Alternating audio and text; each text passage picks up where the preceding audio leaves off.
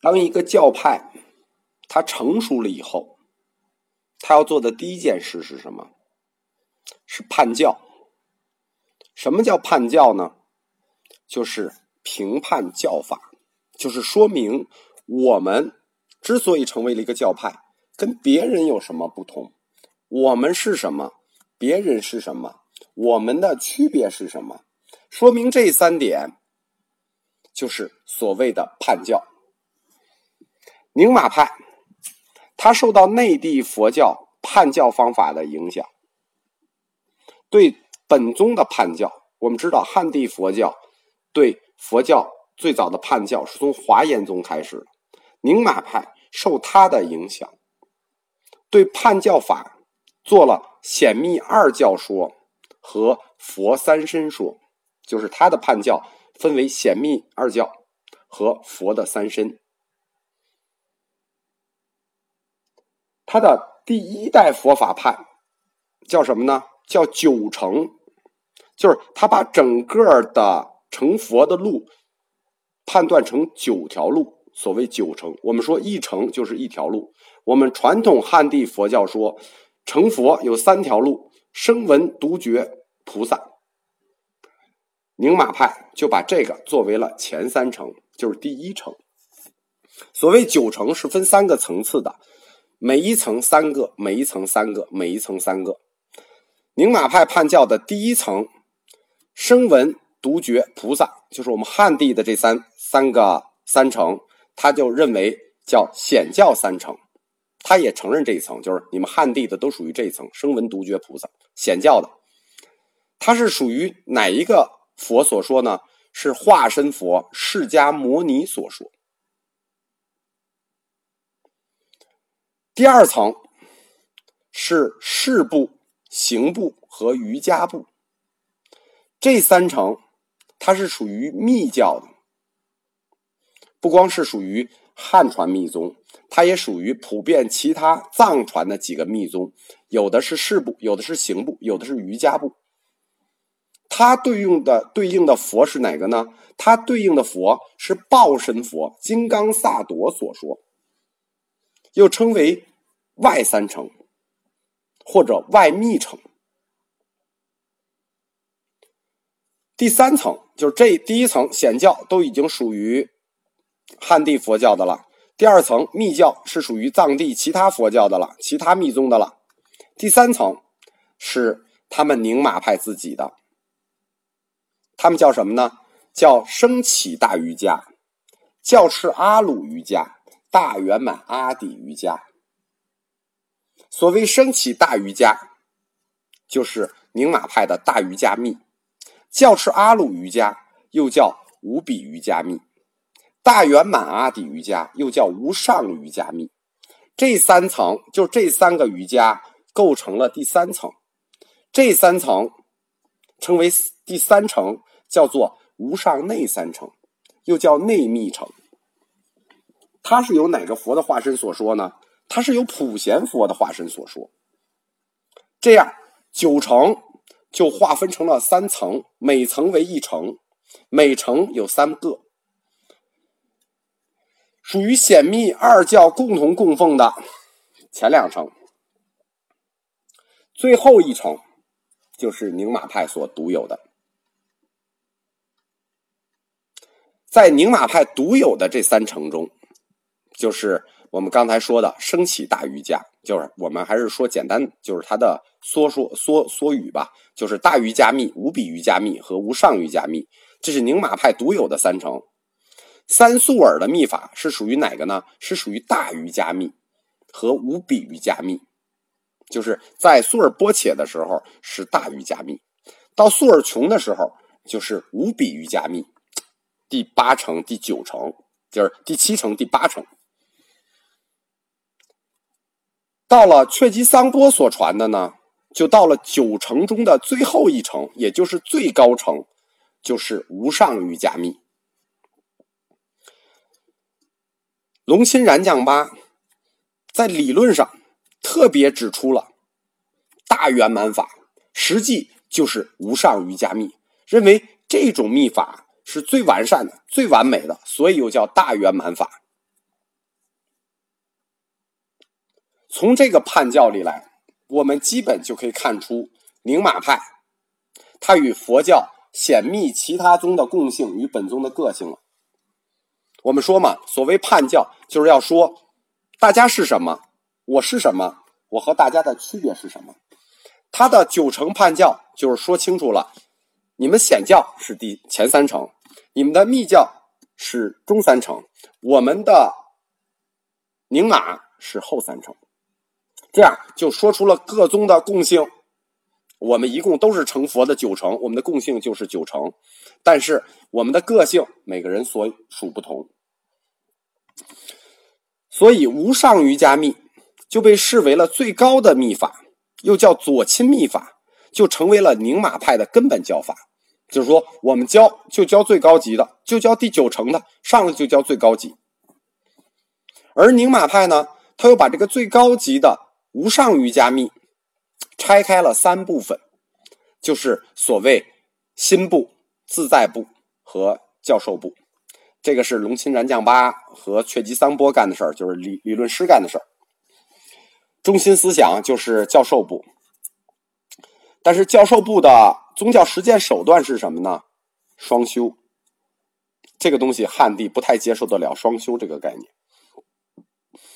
同时，大圆满法它通过心部和自在部，就整个包含了后三层的全部瑜伽密，就是它不光是通过双修达到最后的无上瑜伽密，它也通过这个。这个他其他的法呃秘法就把大瑜伽密和无比瑜伽密全部给 cover 住了。宁玛派他的理论佛教理论基础啊，其实跟汉地佛教占统治地位的真如缘起一说啊是一致的。因为宁玛派认为人的心啊是本净的，它本身不脏，本净。他之所以会受到这个各觉得各种痛苦、各种烦恼，是因为他受到了尘埃的遮蔽，就升起了对世俗世界一切现象的幻象。所谓修习的目的，实际就是保持自己心体的本净。我我们谈这个里头，感觉到是不是跟那个唯识、如来藏这套完全一致？实际上是的，它就是完全一致。保持心体本净。那你要怎么做呢？你什么也不做，你就任心随意而住就可以了。所谓在修持里，就是要求修行的人去摆脱欲望、迷惑，这些都是幻象。你的心是本净的，只要你任由自己的心空虚明净就可以了。如果你能领悟性空这个真理，你就能。修持大圆满法的最高成就，就是寄身成佛。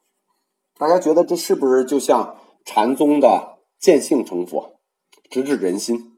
心我心如明镜台，本来无尘埃。对的，他这些思路或者说他这些理论指导的方向，跟禅宗是完全一致的。宁玛派，他在传教的过程里啊。他一直坚持家庭传教，所以他一直没有修庙。即使修，就是后来整个藏传所有宗派崛起以后，大家都修庙，他也跟着修。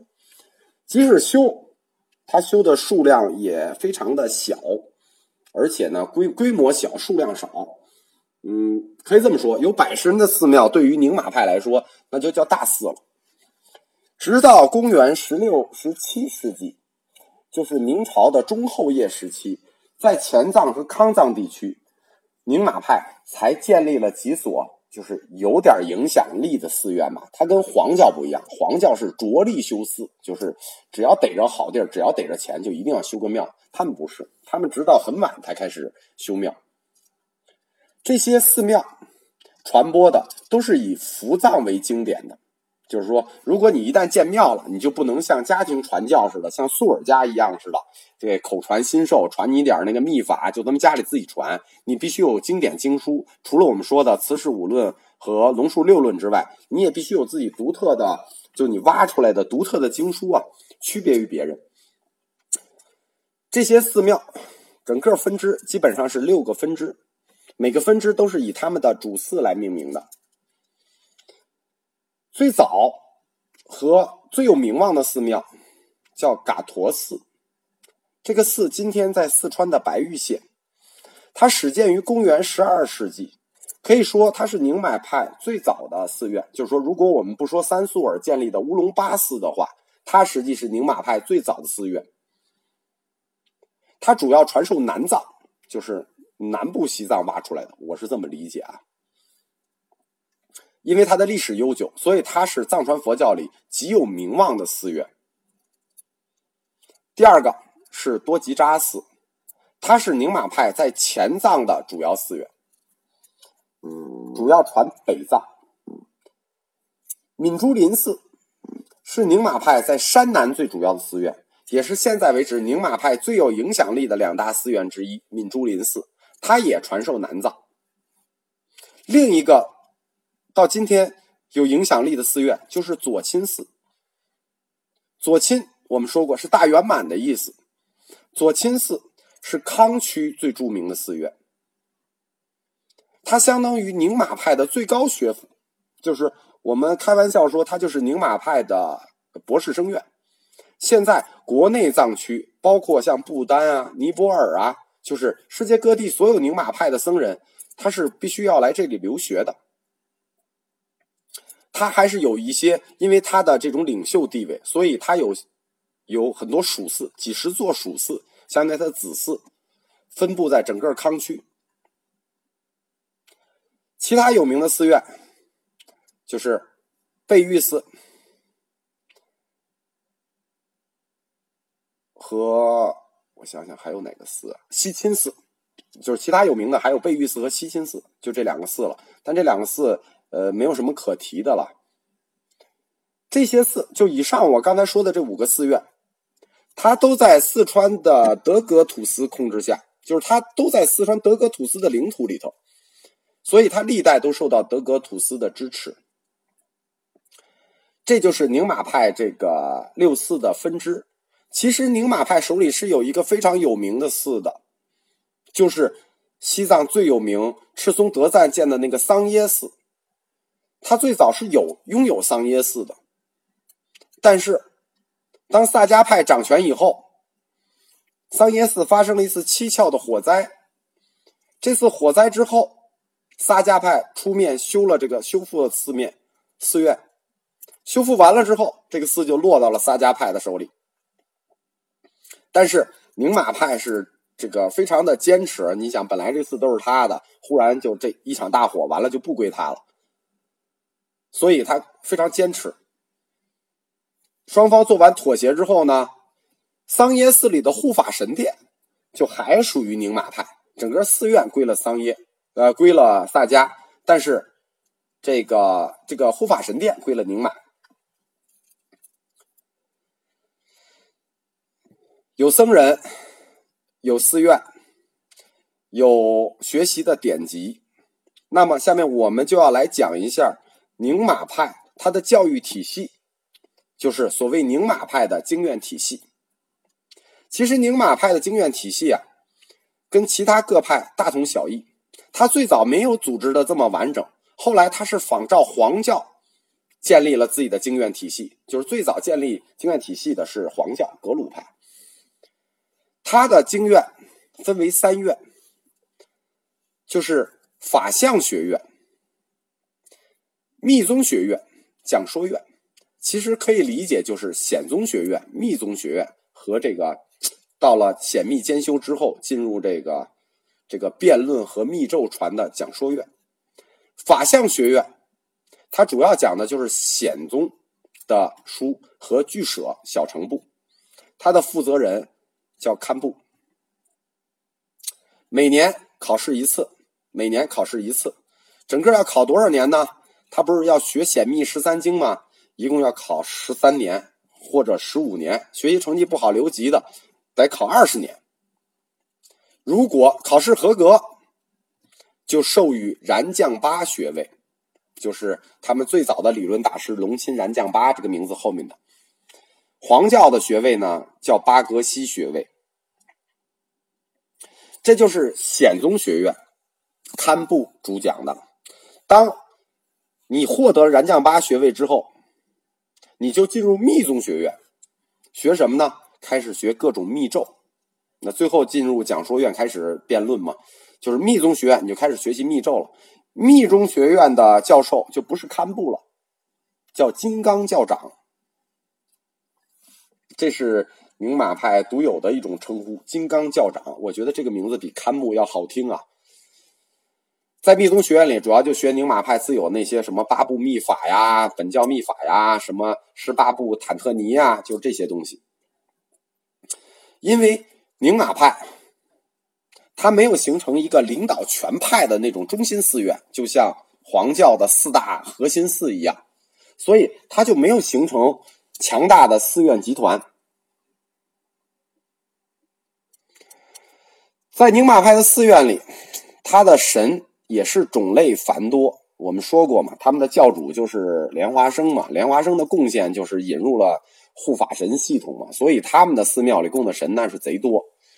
但是普遍供奉的，或者说主要供奉的有八部，其中这八部呢，可以说现在我们日常经常用到的藏传佛系的法器呢，基本上都是这八部。这八部是什么呢？文殊，第一个莲花，真实。甘露、金刚诀，如果我们去过这个雍和宫的话，我们其实可以拿到一些，比如像金刚诀呀、甘露、真实这些，这些可以别在衣服上的标志，就是它现在仍然作为法器的那个代表。为什么用这五步呢？就是用文殊、莲花、真实这五五个东西呢？因为这五个东西可以代表佛的身、语、意、功德和事业。就是文殊代表佛的身，莲花。代表佛的语，真实代表佛的意，甘露代表佛的功德，金刚诀代表佛的事业。所以这五部又叫出世五部，就是这五部神像又叫出世五部。还有剩下的三部，一共是八部嘛？剩下的三部呢，是这个修行者在这个修瑜伽的过程里，需要想象的自己身与意这三者去跟佛对应的部分。对应哪部分修哪部分，对应哪部分就选哪部分的本尊。宁玛派，你别看它是一个古旧派，并且它的教法吸收本教了这么多所谓外道的密咒，但是它在藏地是非常受到尊重的，非常有影响力的。它尤其受到了格鲁派的支持。我们知道，现在整个藏地最有势力的就是格鲁派，就是黄教的支持。五世达赖。叫罗桑嘉措，他本人就是宁玛派教法的大师。他本人除了格鲁派教法之外，他还兼修宁玛派，并且写过这方面就是宁玛派教法的著作。而他的弟子白马仁增，那就更进一步了。他被五世达赖派到左亲寺去学习。我们说左亲寺是这个宁玛派的博士生院嘛？学习完了以后，他直接就作为了左亲活佛转世了。就等于从五世达赖开始，宁玛派和格鲁派就接上了。达赖的弟子那就是宁玛的活佛，所以他还有个师徒概念。从此，他们两个就成为可以说就像血亲派一样。现在我们基本上就把宁玛派介绍完了。我把宁玛派最重要的部分、最有价值的部分。或者说，它最独特的一部分，放在最后给大家讲，因为这部分非常的重要。这部分就是宁玛派的独传，什么呢？指导一个人的死亡。大家明白我为什么最后讲了吧？它太有价值了，指导一个人的死亡。宁玛派他自己有一本独家经书，这本经别人都没有。这本书叫《中阴听闻救度经》，中阴一个词，听闻一个词，救度经。所谓中阴，是指人死了以后，灵魂离开这个人的身体七七四十九天，这个灵这个人还没有死，他的灵魂就在中阴期间。下一步该往哪儿走？去哪里？要看这个人的因果，要看这个人做过什么业。宁玛派的法师就根据他们的这本经典《中阴听闻救度经》，去指导这个人在中阴这条路上，就是这七七四十九天这条路上去走，直到听闻。什么叫听闻？就直到这个人听到，听到之后怎么样？就解脱了。这本经就是宁玛独有的经。简单的说，就是一个人死了以后，请喇嘛来念经。喇嘛知道这个人的灵魂已经离开身体了，他就告诉这灵魂：这个灵魂离开身体之后，不知道去哪儿啊，哪个方向啊？他来念经，就告诉通过经，就告诉死者的灵魂说：“你走，往哪儿走？就比如往前走，前面就有光明。”你就往前走吧，前面有光明。走在路上的时候，你比如说，你就会看到峡谷，然后他就告诉你说：“你不用怕，你就这么直着走过去吧。”比如再往前走，看见闪电，你觉得要劈到你，然后他就告诉你不用怕，那劈不到你。然后听到雷声，然后比如看到猛虎，看到阿修罗，然后就等于你看见什么东西，应该采取什么行动。宁玛派的法师就是这么一天一天的去指导你。指导你死亡，这个很了不起。大家仔细想想，这件事多么有想象力，多么了不起！指导人死亡，在宗教的实践上，什么人能做？我跟大家讲，历史上只有一个人能做，或者说只有一类人能做，就是古埃及法老的主祭大祭司，他能主持一个死亡，他主持法老的轮回。所以说，从宗教实践上，它简直接近了完美。就这个举动，简直接近了完美。因为宗教是什么？是要对人类灵魂做终极关怀。而宁玛派的这套《中阴听闻救度经》，就是对人类灵魂的最终极关怀。